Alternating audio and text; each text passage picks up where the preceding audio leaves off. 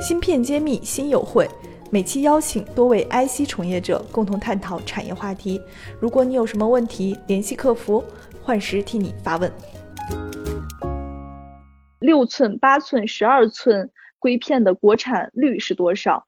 然后有一个括号是抛光片和外延片分各个尺尺寸的国产情况、国产率情况。所以这个这个好像还挺数据的，所以我不知道您您这个了解吗？嗯。呃，你要拿准确的数据啊，那个我建议到那个材料联盟的年报上去拿啊，因为我是材料联盟研的，也算是副理事长吧，所以呢，你们从那边可以得到很准确的数据。那么我只能说一个大概，就是六寸的话，不管是抛光片还是外延片，呃，国产化已经基本完成。啊，基本完成，但不代表说啊，我一片都不从外面进来。但是呢，应该讲，我们不但国内在大量销售，在国国际上还出口一些啊。所以说呢，我们认为呢，从趋势上判断是六英寸应该是国产化基本完成。那么八寸，八寸呢情况呢，呃呃，比六寸要呃悲观的多啊。那么我们没我没拿到最新的数据，呃，在以前的数据里头呢，应该应该说八寸不管是抛光片还是呃外延片，国产化率还是小于百分之十的。那么最近呢，因为陆陆续续有一些厂投入投入投入生产，那么我想我想今年的年报啊，我我指的是二零一九年的年报来再来看一下统计数据，但是我觉得超过十的可能性也不是特别大。那么这这是还是其中一部分。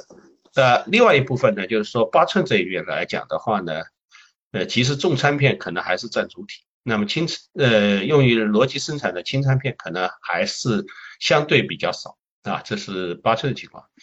十二寸呢，呃，那当然我们现在是实现零的突破而已啊，实现零的突破，那那。坦白讲啊，坦白讲，呃，如果说有有有人愿意挑战我，我也没办法。但是真的来 讲的话呢，呃呃，目前真正在销售十二英寸硅片的恐怕也只有信生啊。那么呃呃呃，就是但这个量确实来讲，呃，跟我们国国内的实际需求来讲，可能也就是刚刚突破而已。好，销售十二寸的只有新生这块加重点加感叹号。好，我们再看下一个问题啊，您说，您说。呃呃，实际上呢，有一个数字我是可以说的，因为我们去年呃邱慈云邱总已经在珠海的一个论坛上已经宣布过了，我们是从去年在去年八月份销售的第一百万片啊，这最这也就是在上个月我们销售的第一百五十万片啊，所以呢量还是有一些。啊，但是呢，跟真正的需求量来比，可能还还还是也就是刚突破而已。我能不能贪心再问您一个问题？就这个一百五十万片，能不能给我们做个例子，意味着什么？因为可能没有概念，不知道它是多还是少，或者是这是一个产线多久用完的量？嗯，那么吧，这你如果说是呃。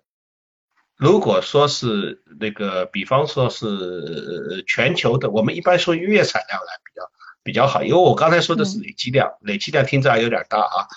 月产量来，月需求量来讲，全球大概在六百万片一个月左右，六百万片一个月左右，国内大概在百分之十到十五的样子啊。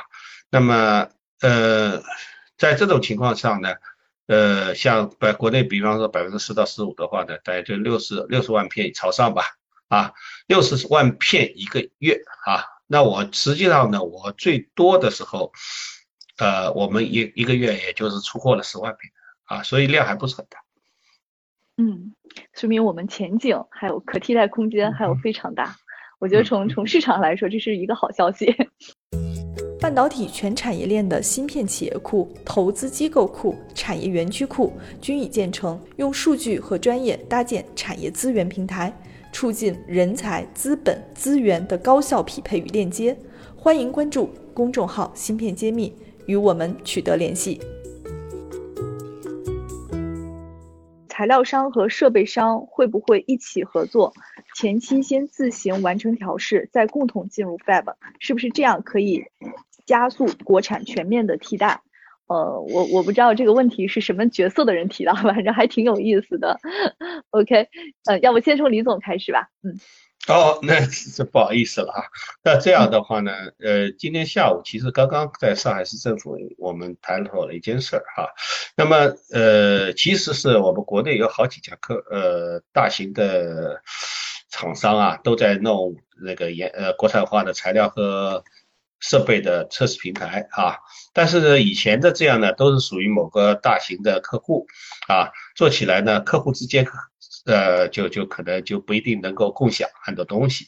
那么我们呢，在考虑在政府主导的情况下，来搞一个材料和设备的这么一个平台。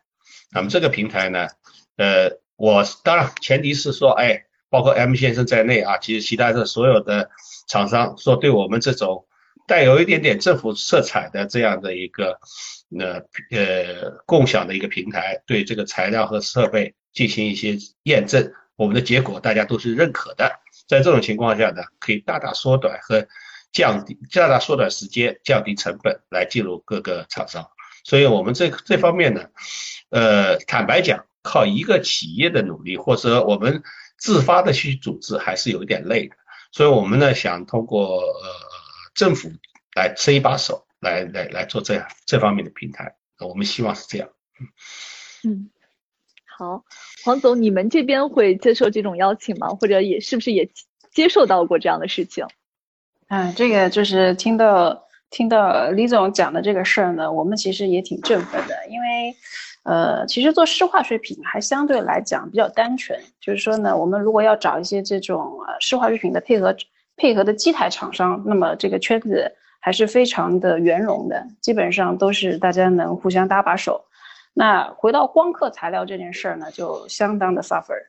就是这个东西，我举个例子哈，就是说，如果我要今天要去开开发这个一百九十三纳米，也就是那个 AF 的光刻胶的话呢，我如果自己花钱去做这个呃曝光的话呢，那么单次的费用可能是超过五万人民币的。那么一个光刻胶它的迭代可能是上百次的，那一百次我每次曝光可能是三片，大家自己去算，我做一支胶的成本有多高？对，那呃，李总刚刚讲的这个，就是说可能上海会自建一条这种呃研究的半导体的研究的这种试验线的这个测试平台，我之前也听了一些风声了。那我我是比较乐见这种这种事情可以尽快促成。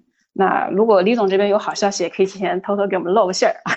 好，谢谢。今天的直播就不是偷偷了。对。对，非常喜欢这种好消息，应该给产业链里的人都会有振奋。好，M 先生，你们呢？你们会不会愿意开放这种机会，或者说你个人的角度也可以？嗯，首先有这样的一个平台出现的话，对于这个材料商来讲，绝对是一个很振奋的一个消息啊。像刚才李总、王总都讲过了，因为材料跟设备搭配，其实最大的成本投入在于有一些设备它本身这个单个的设备的这个。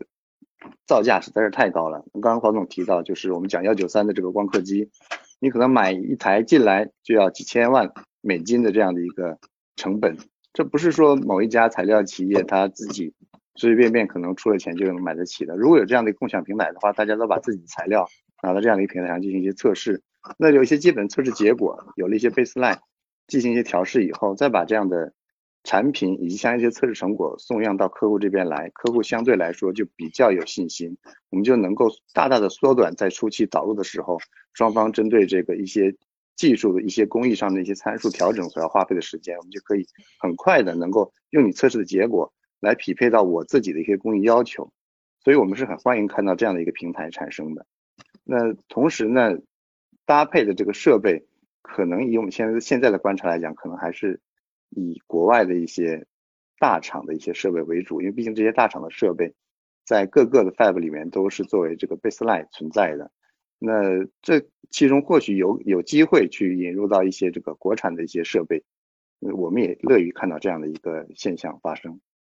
对，嗯，好，这个我补充一句，我补充一句，所以呢，我是想做材料的呃共享验证会比较。比较容易一点，这个跟呃 M 先生的说法是一致的。那么如果做设备的共享验证啊，这个呢确实还有另外安排。对，那那个呢是投资巨大，投资巨大，这个我我也我也了解，哎。嗯，所以这个量级还是完全不一样的。芯片揭秘，产业人自己的发声平台，科普前沿信息，剖析科技赋能时代，推动新技术的认可与应用，致力于以细分领域专业化的深度服务，推动芯片产业人才、资本与技术的融合。喜欢就点赞转发支持下我们。